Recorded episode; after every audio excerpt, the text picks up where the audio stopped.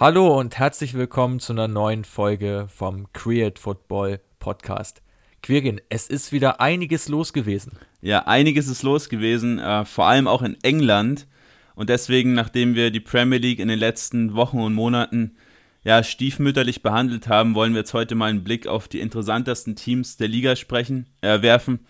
Wir haben euch bei uns auf der Instagram-Seite gefragt, wen ihr hier im Podcast dabei haben wollt. Und ja, die Wahl ist recht unüberraschend auf Aston Villa, Leeds, Everton und Arsenal gefallen, Mats. Ja, recht unüberraschend, weiß ich gar nicht. Ich finde, dass da unsere Community echt ein gutes Fingerspitzengefühl hatte, weil ja auch diverse Top-Teams nicht so performen in dieser Saison. Ähm, ja, aber wir haben uns jetzt die Überraschungsteams tatsächlich etwas rausgepickt und mal genauer angeschaut. Genau, aber vielleicht sprechen wir zuerst kurz zum Einstieg, damit wir so ein bisschen warm werden, darüber, was am Wochenende in der Liga so los gewesen ist. Ähm, da fällt mir direkt das überraschende 1 zu 0 von, von Leicester bei Arsenal auf.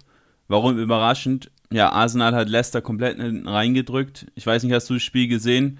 Äh, Jamie Vardy ist dann am Ende noch reingekommen und hat dann mal wieder das Spiel für Leicester gedreht.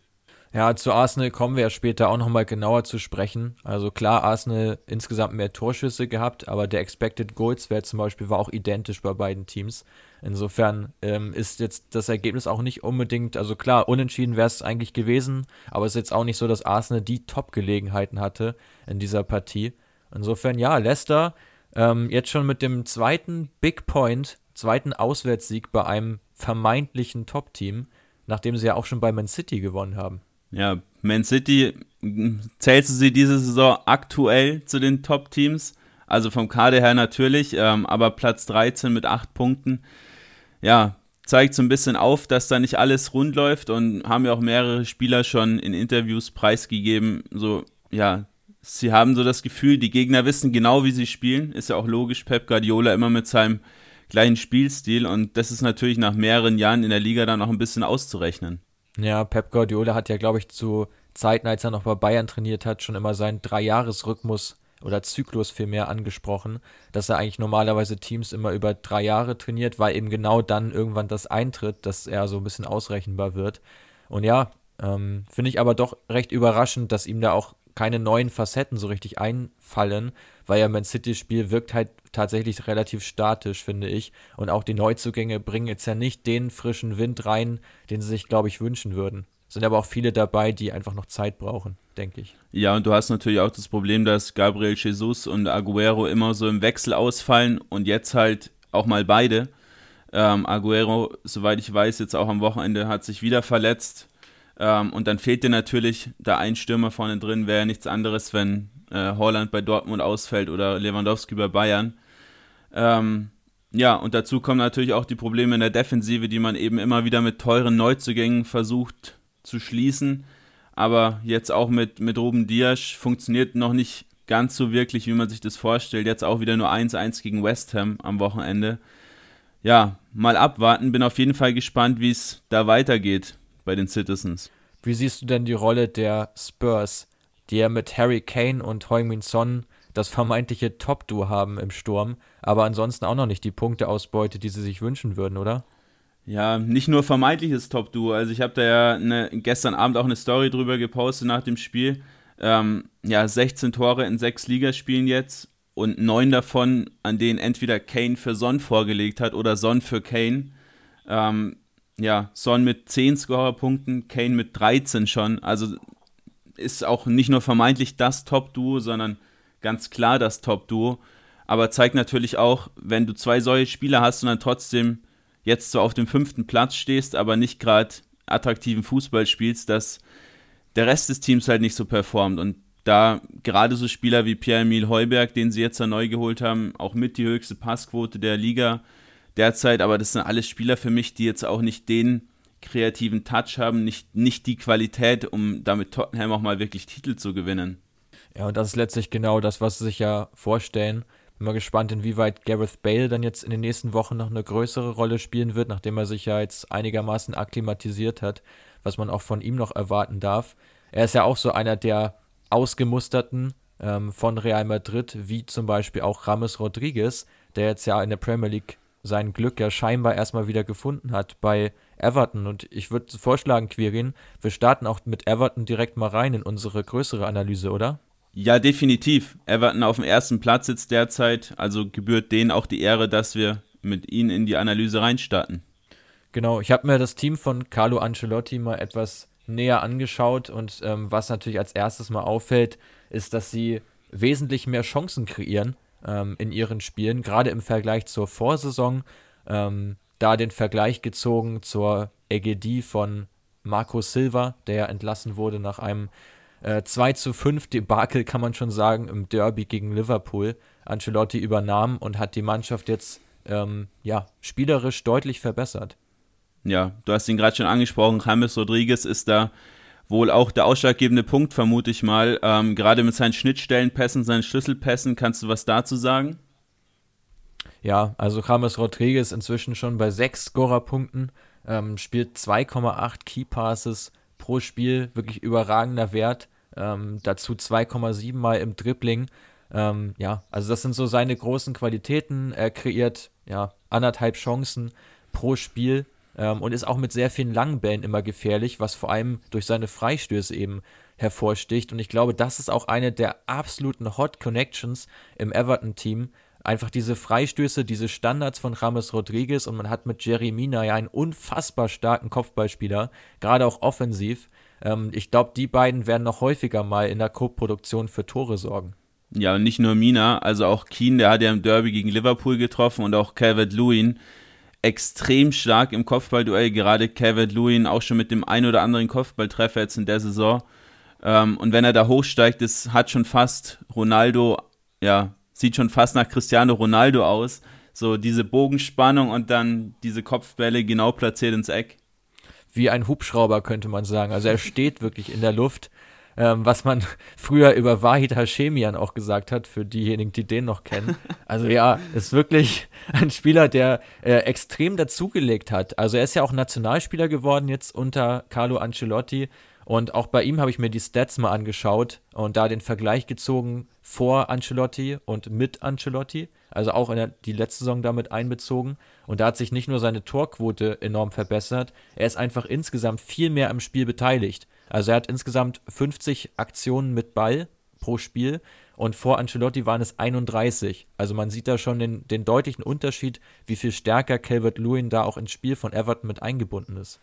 Ja, liegt halt auch daran, dass du jetzt, du hast ja im Prinzip so einen Dreizack da vorne drin. Ähm, du hast Richarlison, der ist stark im Dribbling, du hast James Rodriguez, der ist stark im Passspiel, im ja, Ball in die Schnittstelle spielen und du hast halt Calvert Lewin als Abschlussspieler. Genau so ist es und so sehe ich das auch. Also Richarlison, sechs Dribbles pro Spiel, ist er im Moment gesperrt äh, nach seiner roten Karte. Ähm, und auch ein Spieler, der extrem viele Fouls sieht, was ja wiederum dann Freistöße ermöglicht, die wiederum James Rodriguez dann ähm, im besten Fall ähm, ja, ausführen kann. Aber auch Lukas Digne äh, möchte ich da nochmal ansprechen, den Linksverteidiger von Everton, der mit 5,7 Flanken die zweitmeisten der gesamten Liga schlägt. Auch da wieder Vorlagengeber für Calvert Lewin.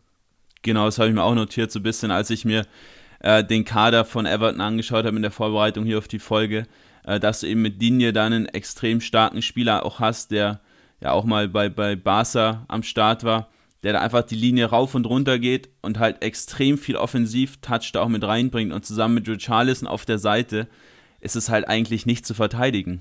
Genau, also man hat einen Spieler, der ähm, gerne auch überläuft und Richarlison, der dann gerne ins Dribbling geht, da auch ähm, Gegner auf sich zieht, dadurch Platz schafft eben für Digne, um das Ganze mal ein bisschen taktischer zu beleuchten. Und ja, die beiden sind wirklich eine ziemlich gute Kombi. Jetzt werden sie aber erstmal nicht zusammen spielen, weil ähm, beide Spieler gesperrt sind. Den hier jetzt ja auch mit einer roten Karte gegen Southampton, da auch wirklich defensiv kein gutes Spiel gemacht, das muss man auch mal dazu sagen, dass da die linke Seite ähm, doch recht anfällig war. Und auch auf der rechten Seite sehe ich so ein bisschen ein Problem bei Everton, wo im Moment äh, Ben Godfrey spielt, der eigentlich Innenverteidiger ist und das sieht man ihm halt auch an. Seamus Coleman ja leider verletzt, ähm, fällt, äh, fällt weiterhin noch aus. Insofern, ja, ist da Godfrey momentan die erste Alternative. Der Ex-Schalker John Joe Kenny zum Beispiel spielt nämlich keine Rolle unter Ancelotti. Ja, was auch daran liegt, dass Ancelotti ja schon gern Spieler im Kader hat, die oder auch auf dem Platz stehen hat, die auch einfach mal zwei gerade Pässe spielen können. Und Kenny ist halt so jemand, der kommt halt viel mehr über den Kampf ähm, und tut sich da definitiv schwer. Aber das sind auch, ja, du hast es gerade schon gesagt, die Außenverteidigerpositionen, gerade die Rechtsverteidigerposition, wo man weiß, Coleman ist zwar Kapitän, aber auch schon 32 und hat schon die eine oder andere Verletzung hinter sich. Das sind die zwei Positionen, auf denen du im Winter eigentlich nochmal nachlegen musst. Wo Everton aber nachgelegt hat, ist im zentralen Mittelfeld, wo sie sich mit Alan verstärkt haben, der mit acht Tackles pro Spiel die zweitmeisten der gesamten Liga hat, dazu 2,4 Mal ins Dribbling geht. Also der neue Motor des Teams sozusagen. Und ich glaube, dass Alan auch ein Riesenfaktor für die Stabilität ist von Everton, um einfach diese beiden Mannschaftsteile Abwehr und Angriff deutlich besser zu verzahnen, als es vor seiner Verpflichtung war. Siehst du das auch so? Ja, sehe ich auch so. Also allein, dass, dass Neapel den dann auch für recht wenig Geld, ich glaube 30 Millionen um den Dreh waren es, auch abgegeben hat, ja, hängt, 25. Ja, 25 hängt ja auch damit zusammen, dass es da ein paar Schwierigkeiten auch gab mit, mit Präsident De Laurentiis in Neapel. Ähm, sonst hätte man so einen Spieler auch nicht für das Geld bekommen. Auch wenn er schon 29 ist, aber ist jetzt genau in seinem Peak. Und ich sehe ähm, gerade auch mit dem anderen Neuzugang Abdoulaye Doucouré aus Watford, ähm, die zwei zusammen mit André Gomes waren in den ersten Spieltagen das gesetzte Dreier-Mittelfeld und du hast halt mit Gomes einen, der offensive oder offensive Kreativität in sich hat. Dann hast du als mit Ducouré einen starken Abräumer, der aber trotzdem auch Wege nach vorne mitmacht und Alan, der das Ganze so ein bisschen zusammenhält und für Stabilität sorgt, wie du gerade gesagt hast. Das ist einfach für mich die perfekte Mischung. Du hast da drei erfahrene Spieler, die alle schon ja, wissen, wie der Hase läuft äh, ihre Position, ihre Aufgaben kennen und das, ja, da greift einfach jedes Rädchen ins, ins nächste. Ja. Ja, stimmt. Wobei man bei Everton auch sagen muss, dass der Kader ja schon relativ teuer ist. Also es sind ja wirklich einige Spieler, die 20 oder mehr Millionen auch gekostet haben. Darunter ja auch Lukas Digne, den wir schon angesprochen haben, Ducouré 22 Millionen, Alan 25, ähm, ein Jeremina 30 gekostet. Äh, dazu noch der Ex-Mainzer ähm, Jean Philippe Gibbermann, der ja auch immer noch verletzt ausfällt mit, einer, mit einem Achillessehnenriss, ähm, 25 Millionen. Also es sind wirklich viele Spieler, die für teures Geld auch verpflichtet wurden, respektive recht viel Gehalt auch veranschlagen, wie zum Beispiel James Rodriguez. Insofern ist dieser Erfolg auch irgendwo, ja, auch eine logische Konsequenz aus den, aus den Ausgaben. Everton 470 Millionen in den letzten vier Jahren investiert. Also eine Wahnsinnssumme auch. Ja, und vieles davon halt auch nicht gut investiert, wenn du mich fragst. Also gerade so Leute wie Alex Iwobi, auch äh, Bernard, den sie aus Donetsk geholt haben. Ja, es sind, sind Leute, ja, da fragt man sich halt schon, auch, auch ein Sigurdsson, den haben sie zwar in seiner Prime geholt, aber der hat über 50 Millionen gekostet. Ähm, das sind schon Ausgaben, die dann in den letzten Jahren getätigt wurden, die auch recht planlos waren. So auf gut Glück mal den Spieler geholt, der halt irgendwo anders performt hat. Ähm, wobei Iwobi auch bei Arsenal nicht wirklich performt hat. Aber das sind halt, ja, generell viele Spieler gewesen, die jetzt auch nicht mehr wirklich da in, ins Team reinpassen, auch nicht in die Spielphilosophie von Ancelotti passen, aber die man halt jetzt auch nicht mehr wirklich los wird, weil so ein äh, Iwobi, der wird da von seinem großen Kontrakt, den er da jetzt hat, auch nicht abweichen. Den bekommst du da schlecht los und dass er wenig leistet, hast du jetzt auch gesehen da am Wochenende gegen Southampton, war wirklich mit Abstand das schwächste Spiel äh, in der Saison. Und dann hast du halt mal einen Iwobi auf dem ähm, linken Flügel, hast einen Sigurdsson für Gomez drin und schon läuft es halt nicht mehr. Ja, aber das Problem haben letztlich viele englische Vereine. Da werden wir gleich bei, bei meinem zweiten Team auf jeden Fall nochmal eine Spur ähm, deutlicher unterwegs sein. Also bei Everton auch, ja, einige Spieler, die absolut gar keine Rolle spielen. Da auch ein Gesamtmarktwert von rund 50 Millionen, der eigentlich ja, verschenkt ist, könnte man sagen, in dem Kader, der doch etwas dann äh, aufgebläht ist. Aber wie wir eben schon gesagt haben, im Mittelfeld haben sich einfach stark verstärkt, jetzt mit Ducouré und Alan. Und vorne passt einfach die Konstellation mit Ramos Rodriguez, ähm, Calvert Lewin und eben Richarlison, sofern er nicht gesperrt ist. Glaube ich, ein ziemlich gutes Trio da vorne. Ähm, ja, das soweit zu den Spielern. Zu den, zum, zum Team allgemein würde ich gerne noch mal ein, zwei Stats nennen, um das auch mal zu untermauern, diese starke Saison von Everton so ein bisschen zu skizzieren. Und zwar lässt sich das vor allem ähm, daran ja ablesen, wie viele Aktionen insgesamt auch getätigt werden. Also sie haben insgesamt weniger Tacklings als in der letzten Saison, weniger Kopfballduelle und auch weniger Konter, die sie fahren. Ähm, auf der anderen Seite aber einfach viel mehr spielerische Brillanz, sage ich mal, mit 15 zu 11 Schüssen pro Spiel, mit 553 zu 450 Pässen im Vergleich zur letzten Saison und auch drei Dribblings mehr im Vergleich zur letzten Saison. Also der Ansatz von Ancelotti wird deutlicher.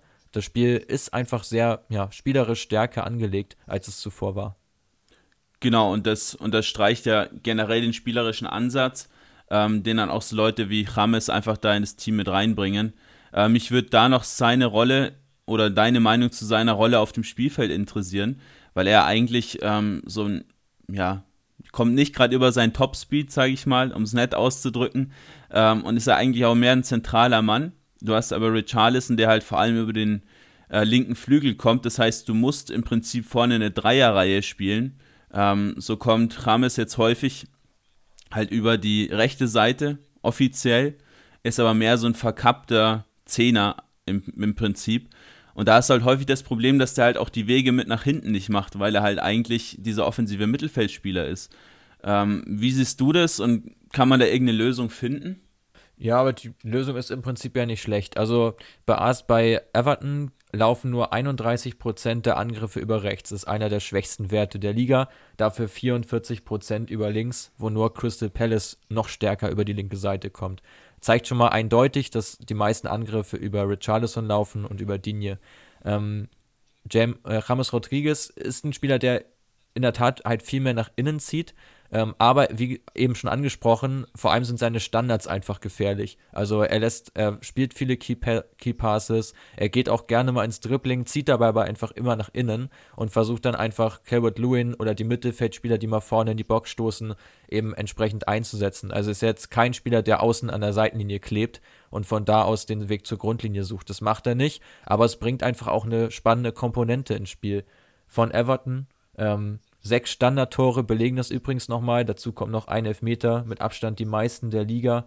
Ähm, sie haben 53 Prozent der, der Freistöße ähm, enden mit einem Torabschluss. Also wirklich extrem eff effektiv da mit Freistößen, der drittbeste Wert der Liga. Ähm, und das zeigt einfach, ja, letztlich die Klasse von Ramos Rodriguez, vor allem bei ruhenden Bällen. Gut, dann würde ich sagen, hast du noch was zu Everton, sonst springen wir ein Team weiter. Ja, letzter Punkt zu Everton ist die Chancenverwertung, die wir unbedingt nochmal ansprechen müssen. 48% Chancenverwertung. In der Vorsaison waren es 24% also die Hälfte der Chancen, die verwertet wurden. Und das ist auch letztlich das Geheimnis von Everton in dieser Saison, dass es auch so hervorragend läuft, weil einfach die Chancen extrem effizient genutzt werden. Und wir werden da gleich bei den anderen Teams bestimmt nochmal andere Werte auch kennenlernen. Ähm, ja, die einfach nochmal unterstreichen, wie kaltschneuzig das Team von Ancelotti im Moment agiert. Und da auch spannend zu sehen, ob sie die Quote auch halten können. Ja, genau, und da musst du natürlich vor allem Calvert Lewin hervorheben. Der hat eine Chancenverwertungsquote von 54 Prozent. Also das ist über Weltklasse fast schon anzuordnen. Ähm, hat natürlich auch die ein oder andere, ja, Schwäche, sag ich mal. Also gerade sein, sein Zweikampfverhalten mit 37 Prozent gewonnenen Zweikämpfen ist jetzt nicht gerade besonders gut. Ähm, auch im Kopfballduell kann er noch besser werden.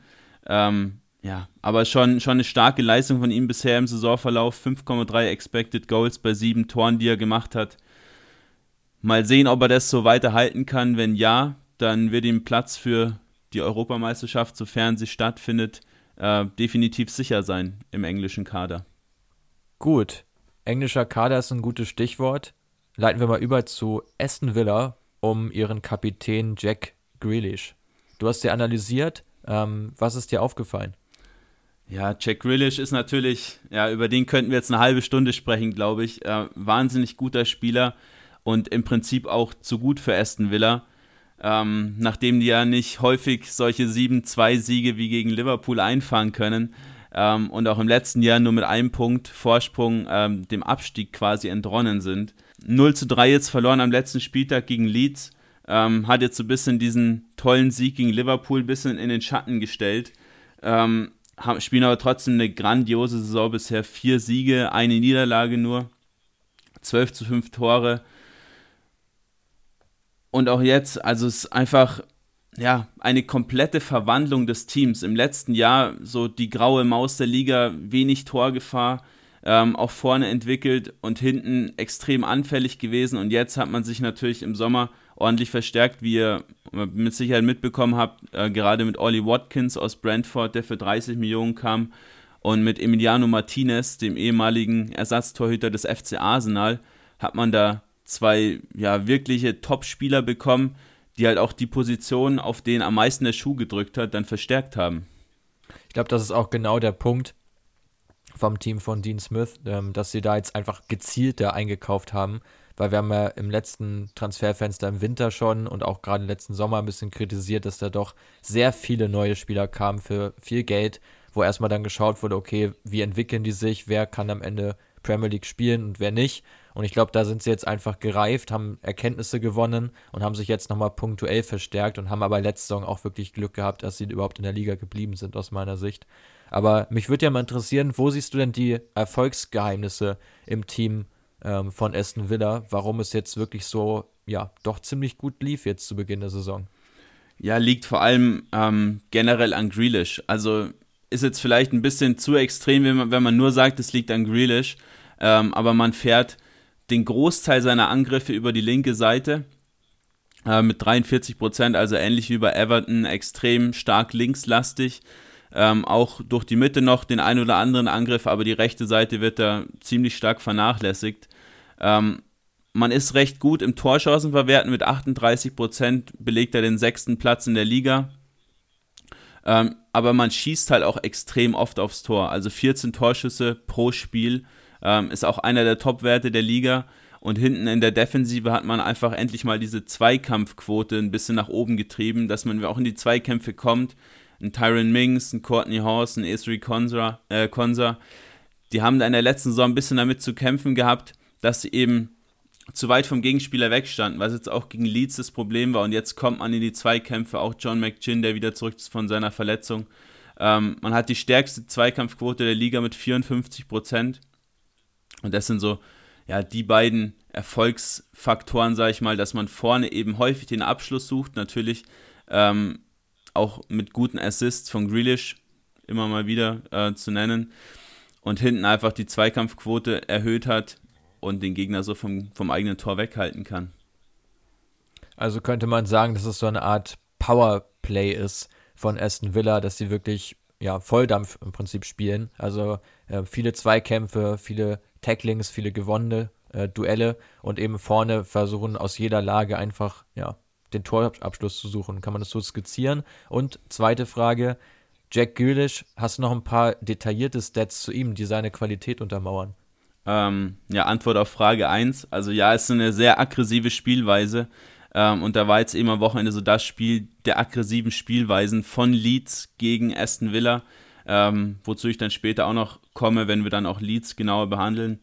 Ähm, man hat die meisten erfolgreichen Tackles der Liga und ja, im, im Spiel nach vorne, wie du schon sagst, man versucht halt aus jeder Lage abzuziehen, man dringt extrem oft in die gegnerischen Strafraum auch ein und hat dann auch eben gute Abschlusspositionen und feuert dann eben auch an, aufs Tor, anstatt dann ähm, hier nochmal zweimal zu spielen, um den Ball ins Tor zu tragen. Und ja, zu Jack Grealish ähm, hat schon neun Chancen kreiert in der laufenden Saison, in den fünf Spielen, die sie hatten. Ähm, drei Tore, drei Assists, sieben Key Passes in der laufenden Saison, also Key Passes, Schlüsselpässe, ähm, Torschussauflagen. Ähm, sieben Dribblings pro Spiel. Weiß ich nicht, ob es überhaupt einen besseren Spieler gibt in der Liga. Äh, soweit ich weiß nicht. 4,5 davon sind auch erfolgreich. Ähm, also extrem viele Dribblings und auch extrem viele erfolgreiche Dribblings. Und dazu kommt, dass er fast 20 Zweikämpfe im Spiel sucht. Was halt auch für einen Offensivspieler seiner Qualität auch unüblich ist. Aber es zeigt halt, warum er auch der Kapitän in diesem Team ist. Also diese zum einen stark offensiv geprägte, aber dann auch ja kämpferische Leistung, was Aston Villa in den letzten Spielen gezeigt hat, verkörpert sich eben alles in diesem einen Kapitän, der halt dann eben auch noch dieser Local Hero ist, ähm, der schon als kleines Kind in der Aston Villa Bettwäsche geschlafen hat. Ähm, und deswegen ist er auch genau die, die richtige Wahl, warum er da der Kapitän ist und deswegen hat man ihn ja auch mit äh, ordentlich Geld zugeschüttet, um da seinen Vertrag bis 2025 zu verlängern. Genau, wollte ich gerade ansprechen, die Vertragsverlängerung, ähm, die zum jetzigen Zeitpunkt gerade auch im Hinblick auf die EM doch etwas überraschend ist, finde ich, ähm, dass er sich doch so langfristig jetzt an Villa bindet. Wie weit das natürlich noch Bestand hat in den letzten Jahren, wird man sehen, aber ich glaube, er hatte auch bisher schon das ein oder andere Angebot, das er dann abgelehnt hat, um bei den Williams zu bleiben. Insofern, ja, finde ich schön, dass es sowas in der heutigen Zeit noch gibt und so ein Spieler dann auch in der Lage ist, den Unterschied auszumachen. Inwieweit machen denn die Neuzugänge Ross Barkley und Ollie Watkins noch den Unterschied aus bei den Williams? Ähm, hast du da auch noch ja, konkrete Anhaltspunkte, inwieweit deren Rolle so aussieht?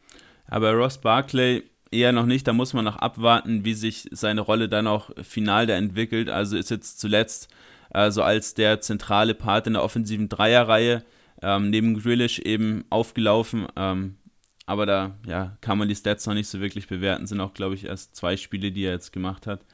Ähm, mhm. Bei Watkins, ja, da kann man auf jeden Fall mal, mal einen Blick drauf werfen. Ähm, wir sind ja recht Brentford-Fanat, sage ich mal. Deswegen ähm, ist Ollie Watkins mit Sicherheit den meisten Leuten hier ein Begriff. Kam für 30 Millionen von den Bees, ähm, hat 26 Tore in der letzten Championship-Saison gemacht, ähm, hat dann eine 31-prozentige Chancenverwertung gehabt. Also auch echt ein ordentlicher Wert ähm, und auch fast eine Torchance pro Spiel kreiert. Ähm, die Werte sind jetzt natürlich auch extrem hoch, hat er sogar noch getoppt im bisherigen Saisonverlauf, aber es liegt natürlich auch an diesem siebenzweigigen Liverpool, was man ähm, natürlich da nicht rausrechnen sollte, aber was man natürlich auch nicht überbewerten darf, weil das einfach ja, ein einmaliges ähm, Ergebnis war jetzt in der laufenden Saison. Wen ich aber noch ganz gern ein bisschen genauer beleuchten würde, wäre äh, Matty Cash, den Rechtsverteidiger, den sie von Nottingham Forest geholt haben. Der passt eben genau in dieses System rein, was, was Dean Smith der übrigens in Brentford schon Trainer von Ollie Watkins war, eben spielen lässt, eben häufig auch mal eine Flanke von außen reinzuschlagen. Ähm, Watkins ist ja auch recht kopfballstark, Cash mit 3,1 Flanken pro Spiel, somit die meisten in der Championship im letzten Jahr und fast 70% gewonnene Defensiv-Zweikämpfe, 6 Interceptions und fast 4 Tacklings pro Spiel. Ähm, und das unterstreicht eben auch wieder diese aggressive Spielweise, und dann dieses schnelle Umschalten, mit dem man dann versucht, zum Torerfolg zu kommen. Sehr spannend, sehr interessant finde ich, dass da scheinbar auch ähm, der Spieler eben genau ins System passt äh, bei Aston Villa, weil das ja häufig äh, leider nicht unbedingt immer der Fall ist. Ähm, ja, sehr spannend.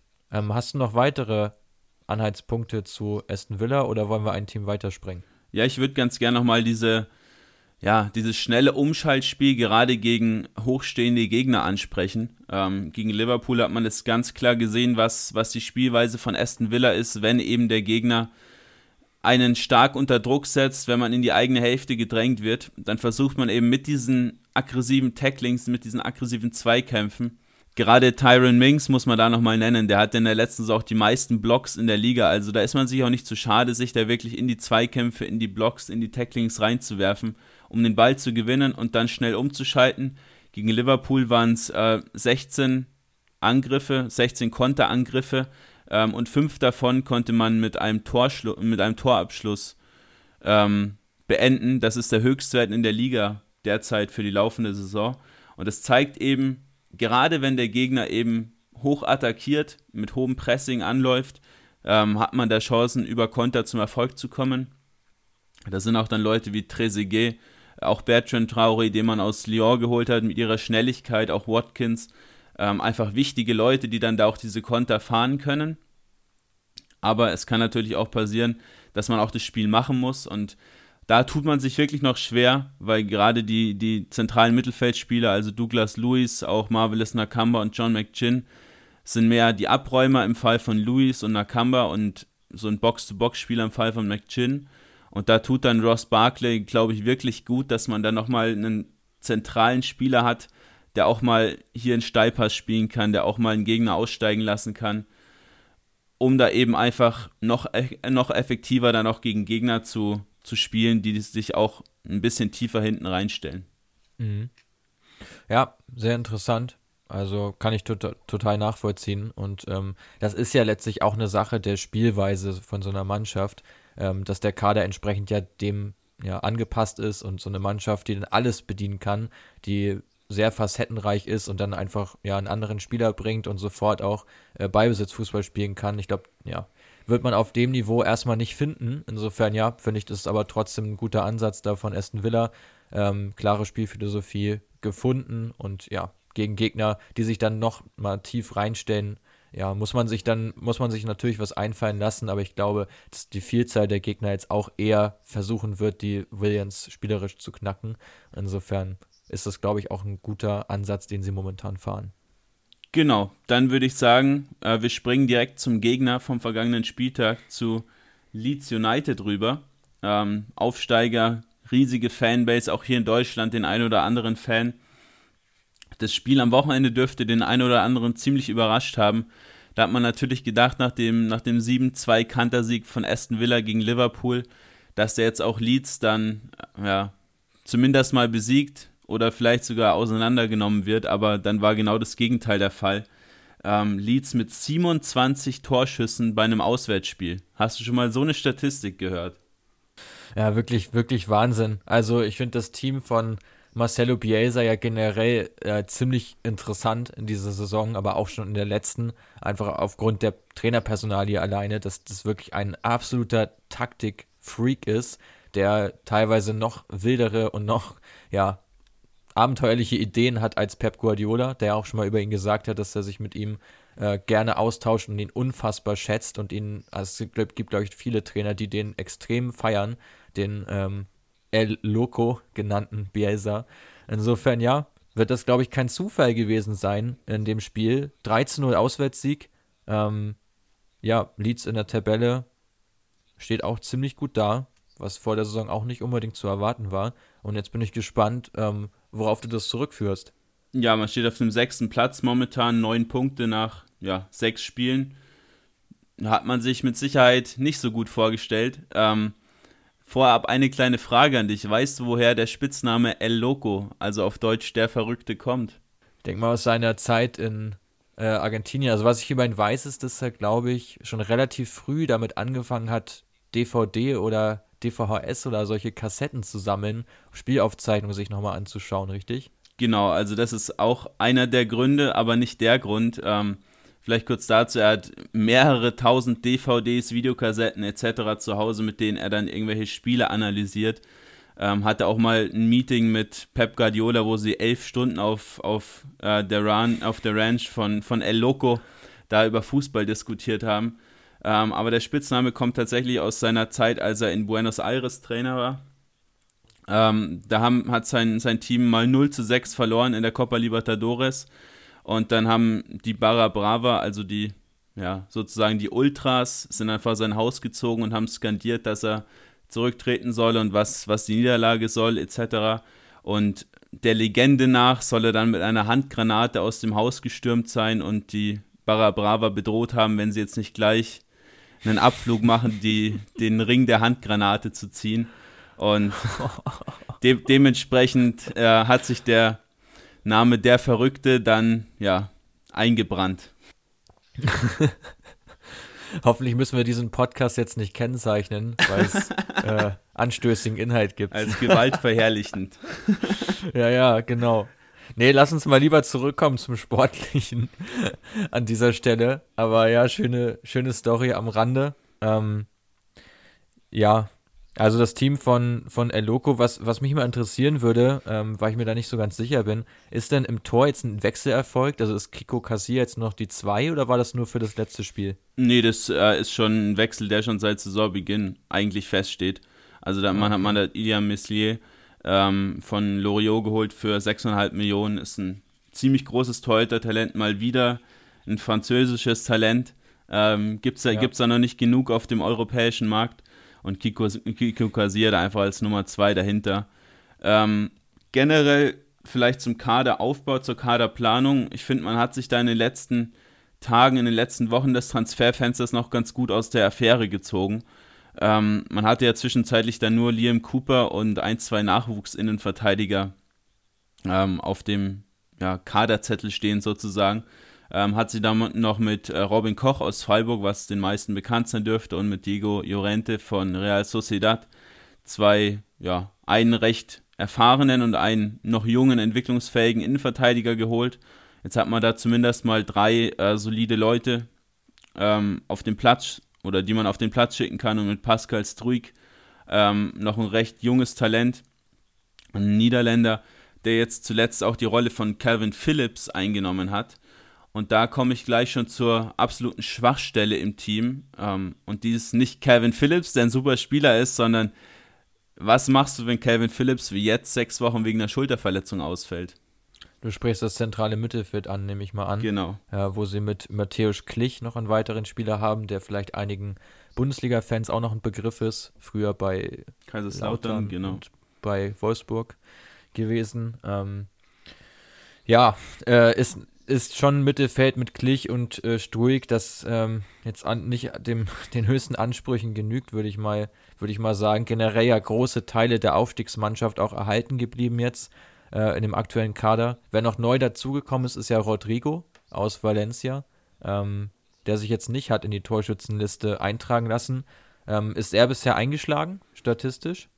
Ja, mehr oder weniger. Also es, Rodrigo ist generell eine schwierige Personalie.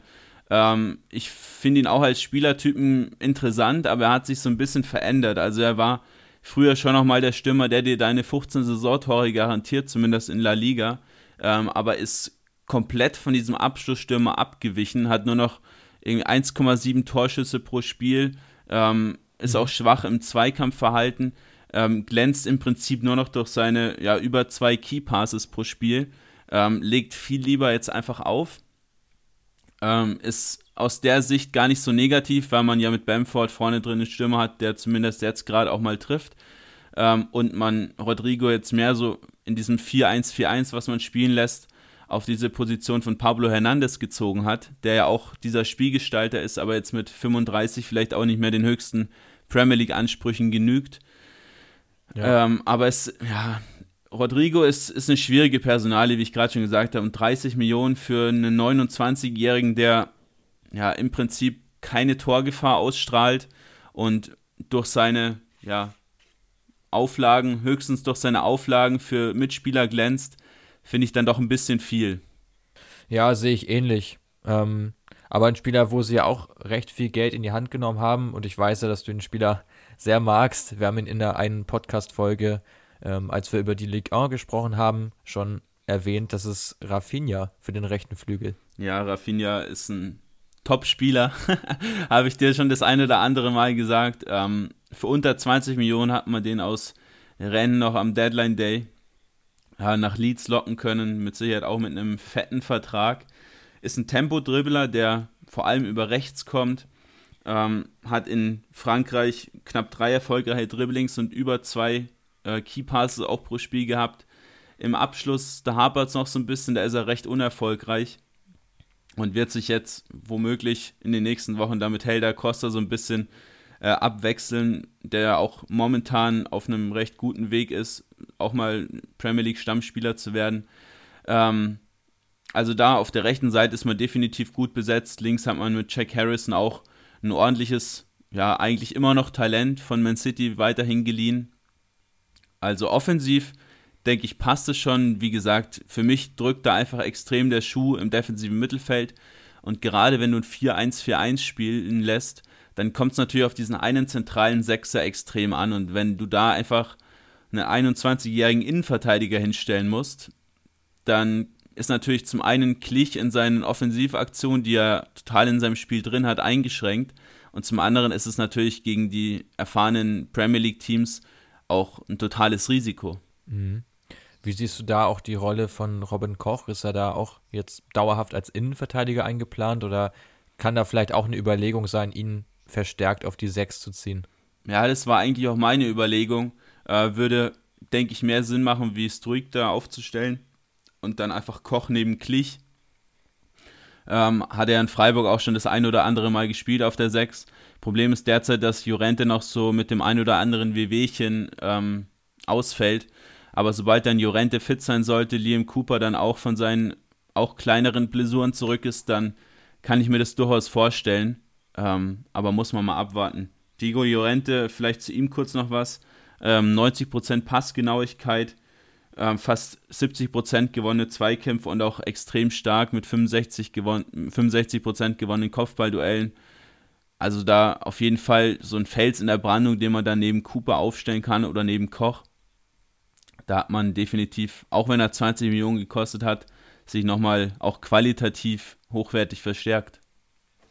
Ja, wir werden es mal weiter beobachten, ähm, wie sich die Rolle da so entwickelt. Ähm, Frage an dich: Siehst du, dass Leeds vielleicht ein bisschen abhängig ist von Patrick Bamford im Sturm? Weil du hast jetzt ja schon einige Spieler angesprochen. Rodrigo nicht wirklich der Abschlussspieler. Rafinha, wenn er sich durchsetzt gegen Helder Costa, auch nicht der torgefährlichste Spieler. Ähm, aus dem zentralen Mittelfeld kommt momentan auch nicht die riesen Torgefahr, sondern eher auch die, die Pässe mehr oder teilweise auch die defensive Absicherung. Ähm, sind sie da auf Dauer gesehen etwas ausrechenbar? Ja, zum einen ja, zum anderen nein. Also was man definitiv mal festhalten muss, sie erspielen sich acht Torchancen pro Spiel. Ähm, ist ein geteilt, auf dem geteilten ersten Platz stehen sie damit. Ähm, auch die drittmeisten Torschüsse, ebenso wie Aston Villa, 14 pro Spiel. Ähm, okay. Sind ziemlich starke auch über das Flankenspiel. Ähm, pro Spiel da drei erfolgreiche Flanken. Und generell, ja, ist man einfach offensiv gut aufgestellt. Man erspielt sich viele Chancen und ich denke, wenn du einen Rodrigo da vorne reinstellen solltest, dann macht er auch seine Tore. Und Patrick Bamford, auch wenn er jetzt dreifach getroffen hat und der ein oder andere sich mit Sicherheit jetzt auf den Schlips getreten fühlt, wenn ich ihn jetzt kritisiere, ähm, aber ich halte ja nicht viel von ihm, das habe ich dir schon des Öfteren gesagt. Also abhängig machen würde ich mich von ihm nicht. Ähm, eine gewisse Abhängigkeit besteht jetzt zwar, ähm, aber ich könnte mir auch durchaus vorstellen, dass man da im Wintertransferfenster nochmal nachrüstet, weil es ja schon ein bisschen dünn ist. Man hat noch die Talente Gellhardt und Grott in der Hinterhand, aber das sind auch keine Spieler, die du da in dem Premier League-Spiel von Anfang an aufstellst.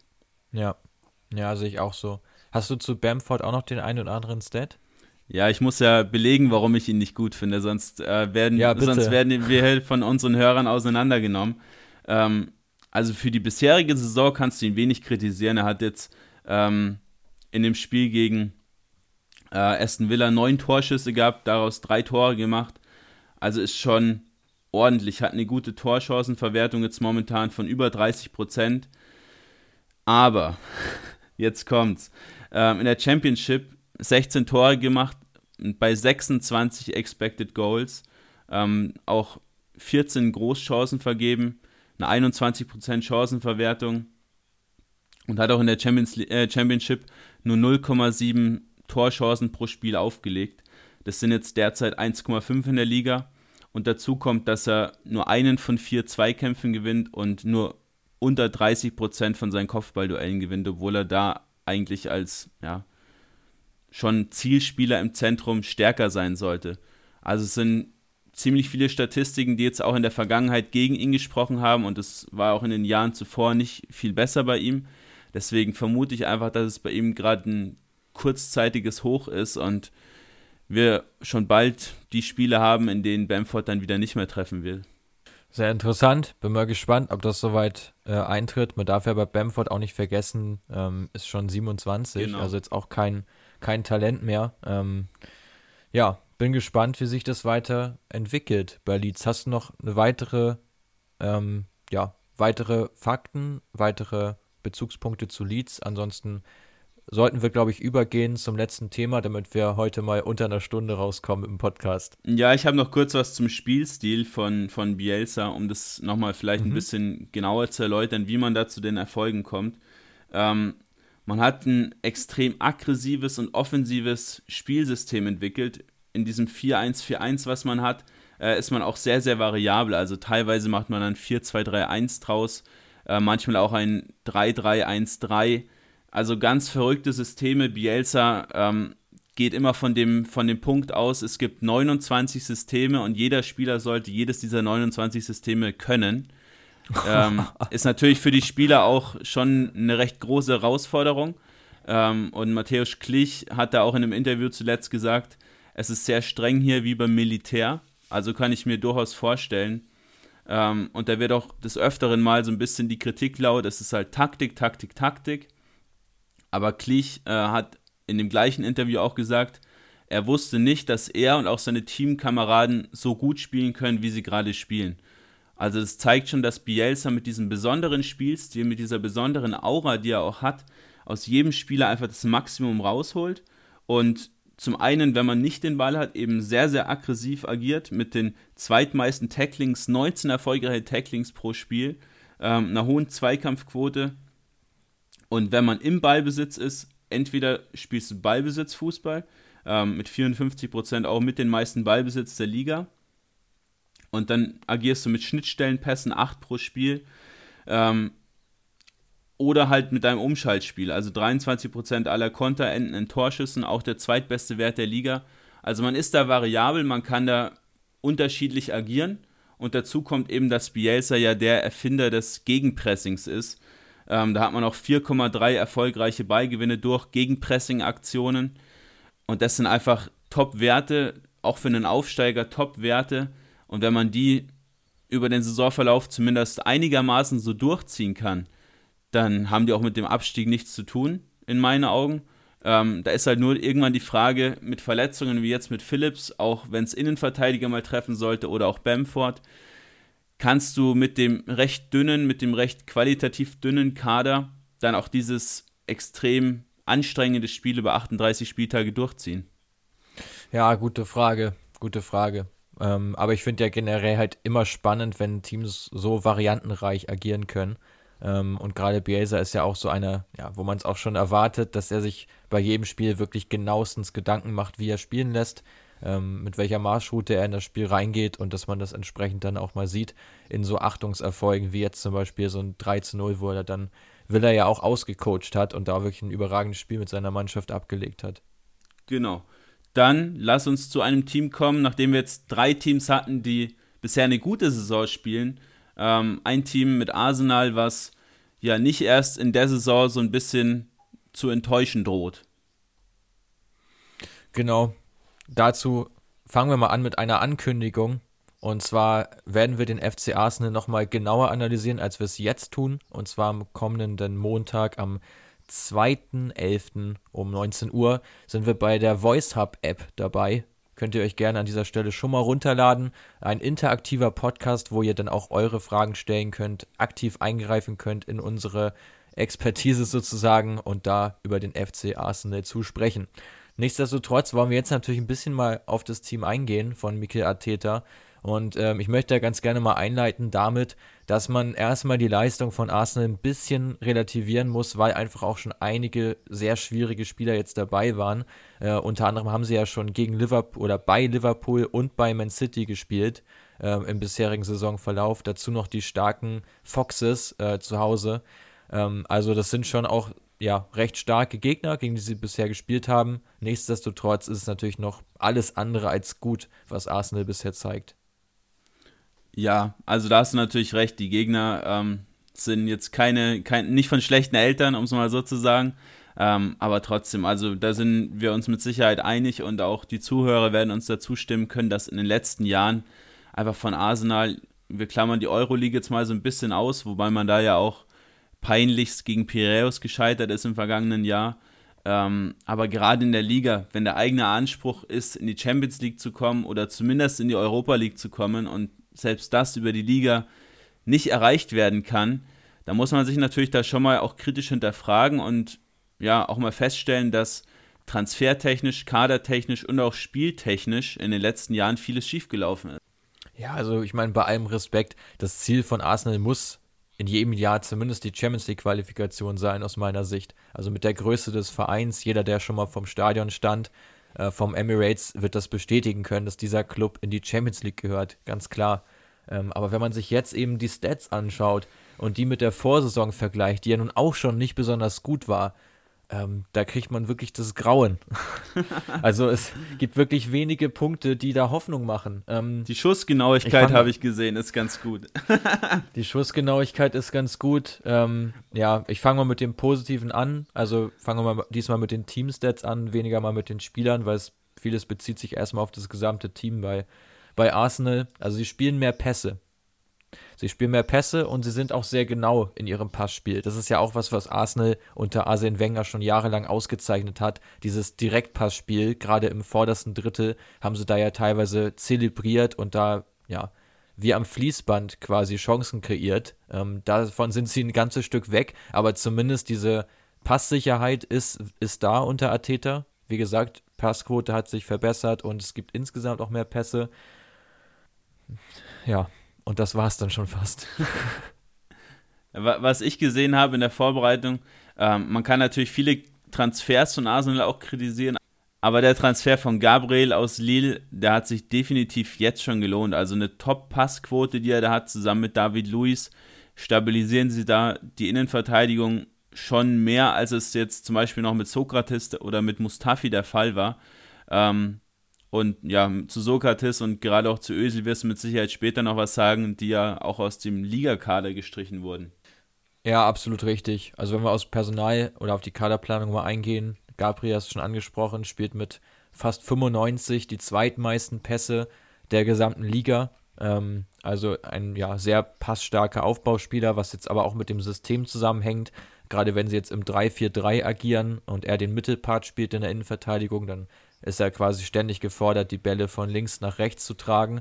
Insofern auch eher Pässe, die jetzt weniger progressiv sind, also weniger nach vorne gespielt, sondern mehr ähm, auf die Flügel dann das Ganze verlagert. Aber klar, es war Arsenals oder es ist auch immer noch Arsenals Schwachstelle, diese Innenverteidigung, wo David Luiz noch spielt, jetzt zuletzt auch Granit Xhaka, der schon mal den äh, linken Part gegeben hat dieser Dreierkette, ist eigentlich auch nicht die Optimalbesetzung. Rob Holding ähm, geistert da auch immer noch rum im Kader. Ähm, alles so Spieler, ja, wo man es nicht so wirklich nachvollziehen kann, dass Arsenal da einfach immer noch so schwach besetzt ist. Ähm, ein Spieler, der natürlich noch zurückkommen wird, ist Pablo Mari. Ähm, der ist jetzt noch ungefähr eine Woche verletzt, kommt dann zurück aus einer Sprunggelenksverletzung. Rob Holding erstmal wieder verletzt bis Ende November. Also ja, die Kaderdicke ist da nicht besonders hoch, zumal ja auch so ein Mustafi nicht die Riesenrolle spielt und Sokrates eben gar keine mehr spielt. Genau wie Kolasinac übrigens. Auch ein Spieler, der im Prinzip gar nicht eingesetzt wird. Und auch William Saliba und auch Callum Chambers. Also die Liste ist wirklich sehr lang bei Arsenal ähm, mit Spielern, die einfach unter Ateta nicht wirklich eine Rolle spielen. Ja, generell ist der Kader schon extrem groß, muss man sagen. Aber wenn man sich dann die einzelnen Positionen genauer anschaut, also jetzt zum Beispiel auch den rechten Flügelpart. Du hast der Pepe, du hast Willian und du, hast Reese Nelson, ein eigenes Talent. Ähm, da holst du Pepe für 80 Millionen, holst dann jetzt Willian dazu und Nelson, ja, dein eigenes Talent, was wirklich über viel Potenzial verfügt, was man bei Arsenal und auch bei Hoffenheim sehen konnte, spielt dann halt wieder überhaupt keine Rolle. Und im zentralen Mittelfeld ist es das Gleiche. Dann leiht man sich ein Ceballos, man hat ein El Neni immer noch im Kader, der immer auf Spielminuten kommt, wo man sich auch fragt, warum eigentlich. Ähm, und auch eigene Talente wie ein Joe Willock zum Beispiel, die auch keine Rolle spielen. Und so kann man eigentlich genau. jede Position weiter durchgehen. Ja, auch gerade Joe Willock verstehe ich auch ehrlich gesagt gar nicht, dass der so außen vor ist in dieser Saison. Äh, wundert mich auch ziemlich. Ähm, zu Erneni muss man sagen, der hat tatsächlich eine relativ gute Rate, was Interceptions, also, also abgefangene Bälle anbelangt ähm, ist da der viertbeste Spieler der Liga, ähm, gemessen an seinen Einsatzzeiten natürlich ein bisschen zu relativieren, weil er auch nichts nicht alle Spiele gemacht hat, aber ähm, auch er hat wohl Qualitäten, aber ist für mich auch qualitativ einfach kein Spieler, der Startelf spielen sollte bei Arsenal. Und ja, mit dem rechten Flügel sprichst du es an, zumal ja auch auf dem rechten Flügel kann ja durchaus auch Aubameyang spielen. Also da sind sie ja auch extrem, ja, war so eigentlich der Wahnsinn, wie sie da besetzt sind auf der Position. Und dann auf anderen Positionen, wie jetzt in der Innenverteidigung schon angesprochen, hat man dann einfach nicht diese Qualität. Also es ist ja eine sehr komische Aufteilung bei dem Club. Ja, die Innenverteidigung ist ja generell so ein Problem bei Arsenal schon über mehrere Jahre. Und du siehst, wenn du zum Beispiel wie Liverpool da einen Spieler holst, wie einen Van Dijk, der kann dich komplett stabilisieren, der verändert deine komplette Ausrichtung. Das der kann die komplette ja, Spielausrichtung, das komplette, den kompletten Spielstil verändern, alles dort hinten viel mehr stabilisieren. Ähm, und anstatt dann auch mal dafür das Geld in die Hand zu nehmen, wird dann hier für die Offensive groß investiert. Ähm, wie gesagt, diese 18 Millionen für PP zum Beispiel. Ähm, oder auch die ja, 50 für Thomas Partey. Und in der Defensive dann ja, begnügt man sich eben mit so Neuzugängen wie Pablo Mari, den man da aus Brasilien geholt hat für ein paar Millionen. Ähm, und halt mit jungen Talenten wie Gabriel oder auch William Saliba, die definitiv beide viel Potenzial haben. Aber zum einen reifst du neben einem David Luiz oder einem Mustafi, die mit sich selbst genug beschäftigt sind, nicht wirklich. Und zum anderen ist natürlich für solche Spieler auch, ja, tödlich, wenn du sie jetzt da in so ein Team reinschmeißt, wo sie dann womöglich noch mehr verunsichert werden auf so einer großen Bühne. Ja, sehe ich auch so. Also Innenverteidigung auf jeden Fall ein Punkt, wo Arsenal wirklich mal einen Fels in der Brandung bräuchte. Ähm, ein Spieler eigentlich im Zenit seines, seines Gönnens aus meiner Sicht, so 27 bis 29 Jahre, ähm, der einfach eine extrem ruhige Ausstrahlung auch hat, extrem gute Zweikampfquoten. Das wird Arsenal da extrem weiterhelfen und viel an Stabilität auch gewinnen. Im Moment haben sie die eben angesprochenen Herren um Willock, um Saliba, um Reeds Nelson. Gibt natürlich noch Mesut Özil, den wollen wir jetzt auch gar nicht weiter, da wird genug drüber geschrieben, wollen wir gar nicht weiter thematisieren. Aber wenn man alle mal zusammenzählt, alle Spieler, die einfach keine Rolle spielen bisher, diese Spieler, diese neun Spieler, also erstmal es sind neun Spieler im Kader, die wirklich keine Rolle spielen und einen Marktwert haben von zusammengerechnet 110 Millionen Euro. Also wenn man allein diese Spieler von der Gehaltsliste bekäme oder die verkauft bekommt, da müsste genügend Kapital da sein, dass man wieder sinnvoll investieren kann. Ähm, ja, also das mal nur so am Rande, was wirklich, ja, doch sehr auf der, auf der Hand liegt. Ähm, aber lass uns mal gerne ein paar Probleme ansprechen von Arsenal.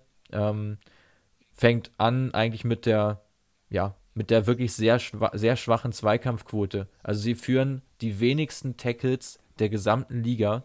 Ähm, sie haben auch die wenigsten oder die zweitwenigsten Fouls der Liga, was auch so ein bisschen dazu, dazu beiträgt, dass sie einfach ja im Zweikampf wirklich schwach sind. Ähm, die wenigsten Zweikämpfe allgemein. Ähm, da im Vergleich mal, also sie, sie führen pro Spiel 112 ähm, Challenges auf Englisch genannt. Der vorletzte dieser Kategorie hat 137. Also das ist wirklich schon mal ein riesen, riesen Schritt, ähm, um überhaupt mal den Anschluss haben, was Zweikämpfe anbelangt. Und das zieht sich halt wirklich wie ein roter Faden durch das Spiel von Arsenal. Ja, generell, also wenn du den Kader von Arsenal anschaust, da sind schon viele Spieler, die jetzt auch offensiv keine schlechte Rolle spielen. Also gerade so ein Hector Bellerin, auch ein Kieran Tierney, ähm, Dani Ceballos im zentralen Mittelfeld, Bukayo Saka sind alle Spieler, offensiv haben die definitiv ihre Qualitäten, aber das sind halt keine Spieler, die auch mal dreckig spielen können. Das sind alles so diese oft verschriebenen Schönwetterfußballer. Wenn es gut läuft, Özil war ja dann auch oft so ein Fall, wenn es gut läuft, dann schwimmen die mit dem Strom und zeigen auch wirklich gute Leistungen. Aber wenn es halt dann nicht läuft, kann da halt keiner von denen auch mal das Heft des Handelns in die Hand nehmen und dann da auch mal, ja, eine, eine krasse Grätsche auspacken oder einen starken Zweikampf gewinnen, weil die dann eben alle sich so gegenseitig runterziehen. Ist zumindest mein subjektiver Eindruck. Ich finde, das ist auch ein Problem, was Arsenal wirklich schon seit Jahren mit sich trägt. Dass einfach diese Balance immer nicht gegeben ist. An einem guten Tag kannst du auch gegen Man City mal drei Dinger machen oder auch gegen Liverpool. Aber an einem schlechten Tag kannst du halt ähm, ja, auch gegen jedes Team einfach richtig Probleme bekommen. Und das hat man jetzt in der Liga ja auch schon gesehen, dass sie sich gegen West Ham und auch gegen Sheffield da extrem schwer getan haben in den Spielen, diese zwei gewonnen haben, aber halt alles andere als überzeugend. Und was mich auch richtig wundert ist, ähm, dass sie, ähm, es gibt eine Statistik, die sagt aus, äh, wie oft man in die gegnerische Hälfte eindringt. Und das wäre so ein Punkt gewesen, wo ich gedacht hätte, gut, das Positionsspiel von Arsenal, das Beibesitzspiel ist eigentlich relativ gut. Da sollten sie nicht so die Probleme haben. Es waren die zweitwenigsten der Liga.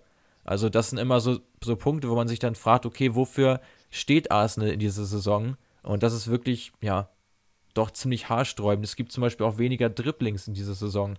Auch nur sieben pro Spiel, auch der drittschlechteste Wert der Liga. Also auch diese spielerische Dominanz ist halt überhaupt nicht gegeben. Ja, du sprichst es schon an. Also man ist sich nicht ganz einig, was man darstellen will. Und wenn du sagst, du willst schönen Fußball spielen, viel Ballbesitz, dann verstehe ich nicht, warum du einen Mesut Özil zum Beispiel nicht für deinen Kader nominierst. Dann will ich ja eigentlich mehr ein Umschaltspiel spielen, wo dann ein Spieler, der auch mal den Ball länger hält, auch mal ja, den Pass quer spielt. Solche Spieler wie Özil kommen dann ja eher nicht in Frage. Aber den Fußball spielen sie ja auch nicht. Sie haben sieben Umschaltmomente pro Spiel, also sieben Konter, äh, wenn man so möchte. Das sind die wenigsten der Liga ja. und auch nur zu 10% effektiv. Also effektiv bedeutet in dem Fall, dass sie mit einem Torabschluss enden. Ähm, auch der zweitschlechteste Wert der Liga. Also über Umsch übers Umschaltspiel passiert quasi nichts. Und das nächste Problem, gerade wenn jetzt, wir fassen mal zusammen, aus dem Spiel heraus geht relativ wenig, ähm, relativ wenige Vorstöße in die gegnerische Hälfte. Dann haben wir Konter, die im Prinzip vollkommen lahm liegen. Dann bleiben ja noch die Standards. Und auch da haben sie ja unterirdische Werte. Nur 20% der Ecken, also jede fünfte Ecke, endet mit einem Torabschluss. Das ist auch der zweitschlechteste Wert der gesamten Liga. Also auch über Ecken geht ja wirklich sehr wenig. Insofern, das ist so, sind so die Hauptprobleme von Arsenal, dass ich glaube, dass sie einfach sehr viele Probleme darin haben, wirklich gute Chancen zu kreieren. Und nicht nur viel aufs Tor zu schießen, das tun sie übrigens auch nicht wirklich, aber das war jetzt zumindest gegen Leicester mal nicht das Riesenproblem, dass sie Torabschlüsse hatten, ähm, hatten da ja mehr, ja, mehr, mehr Abschlüsse, aber wie anfangs schon gesagt, Expected Goals Wert war auch bei 0,74 ähm, genau wie bei Leicester. Das heißt, die Positionen, aus denen geschossen wurden, waren auch alles andere als gefährlich. Und ähm, das ist halt am Ende des Tages ja das Problem, dass einfach dieser ja, Tordrang am Ende fehlt. Ja, was das Ganze vielleicht auch noch so ein bisschen unterstreicht, dass man einfach zu ausrechenbar ist, zu wenige Chancen kreieren kann. Ähm, habe ich in der Vorbereitung gesehen, dass nur 13 Angriffe pro Spiel über die rechte Seite laufen. Die zweitwenigsten ähm, sind 20 bei einem Team in der Premier League. Und das zeigt natürlich schon extrem, vor allem Aubameyang, der halt in der Regel über den linken Flügel kommt, dass eben alles auf Aubameyang gespielt wird. Alles. Und im Zentrum hast du dann einen Lacazette zum Beispiel, der dann die Vorlagen von einem Aubameyang verwerten soll oder dass Aubameyang halt selbst in die Mitte zieht und dann da gefährlich zum Abschluss kommt. Und ja, sowas ist natürlich tödlich. Wenn ich jetzt schon weiß, so als Podcaster hier, dass die rechte Seite von, von Arsenal absolut nicht ja, auf dem Platz steht quasi, dann ist natürlich klar, dass ich dann jede Möglichkeit, wie Arsenal zu Torchancen kommen kann, auch direkt zunichte machen kann. Ja, genau.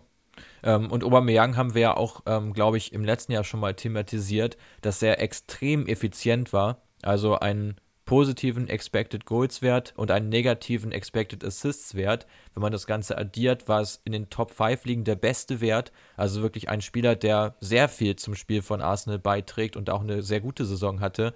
Auch darauf sollte man sich halt nicht verlassen, dass es auch wieder so ist, dass Aubameyang da alles verwertet, was er bekommt, ja. weil er alleine wird es halt auch nicht richten können. Ähm, ein Spieler, den ich da in dem Zusammenhang noch gerne nennen würde, ist, ähm, ist Saka das Talent von, vom FC Arsenal, der jetzt teilweise schon auf der 8 gespielt hat, ähm, auch auf beiden Flügeln eingesetzt werden kann. Er zieht ähm, 2,5 Fouls pro Spiel, also wirklich ein Spieler, der auch gerne mal das Dribbling sucht, gerne mal den Überraschungsmoment oder das Überraschungsmoment kreiert. Ähm, auch ihn müsste man eigentlich noch viel mehr fördern. Ähm, ja, und ins System von Ateta halt, halt einbinden.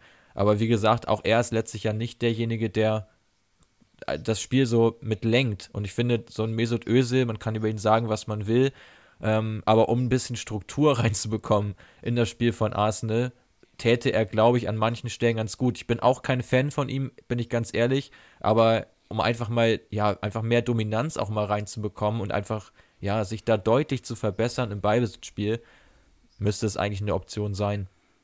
Um vielleicht mit einer positiven Sache zu schließen, ähm, Thomas Partey sehe ich trotz den 50 Millionen als ja, trotzdem Zugewinn fürs Team. Du hast dann natürlich viele Baustellen, die wir jetzt auch gerade schon erläutert haben, die ihr dann auch am Montag gerne nochmal nachhören könnt bei VoiceHub. Wir werden euch da auch noch die Links etc.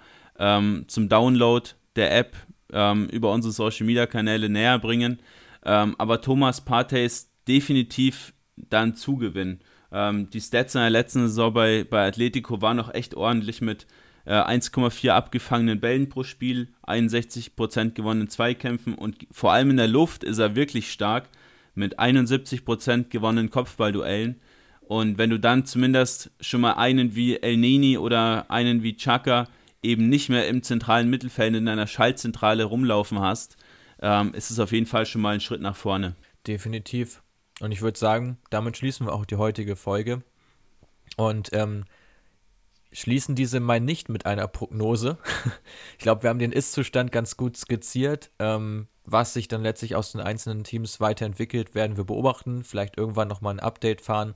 Ähm, ja, was da einfach weiterhin passieren muss. Ich glaube, ein paar Ansätze hat man jetzt schon mitbekommen. Und ähm, ich, ich hoffe, dass ihr jetzt durch die Folge auch ein bisschen verstehen könnt, woran es jetzt lag, woran der Erfolg festgemacht wird bei einigen Teams oder auch beim, im Falle des FC Arsenal, wo einfach die Baustellen sind, äh, woran es genau liegt, dass das Team noch nicht so erfolgreich ist, wie es eigentlich laut eigenem Anspruch sein müsste. Wir hoffen, dass euch die Folge gut gefallen hat und Quirin, dir gehören die Abschlussworte ja, mir bleibt nicht mehr viel zu sagen. Wir hoffen, wie gesagt, dass es euch gefallen hat und wie immer gerne Feedback an uns via Instagram, via Facebook, via E-Mail. Ähm, auch welche Folgen, welche Ligen euch in den nächsten Wochen mal interessieren würden, wo wir einen genaueren Blick drauf werfen sollen auf welche Teams. Und damit schließen wir für heute. Bis zum nächsten Mal.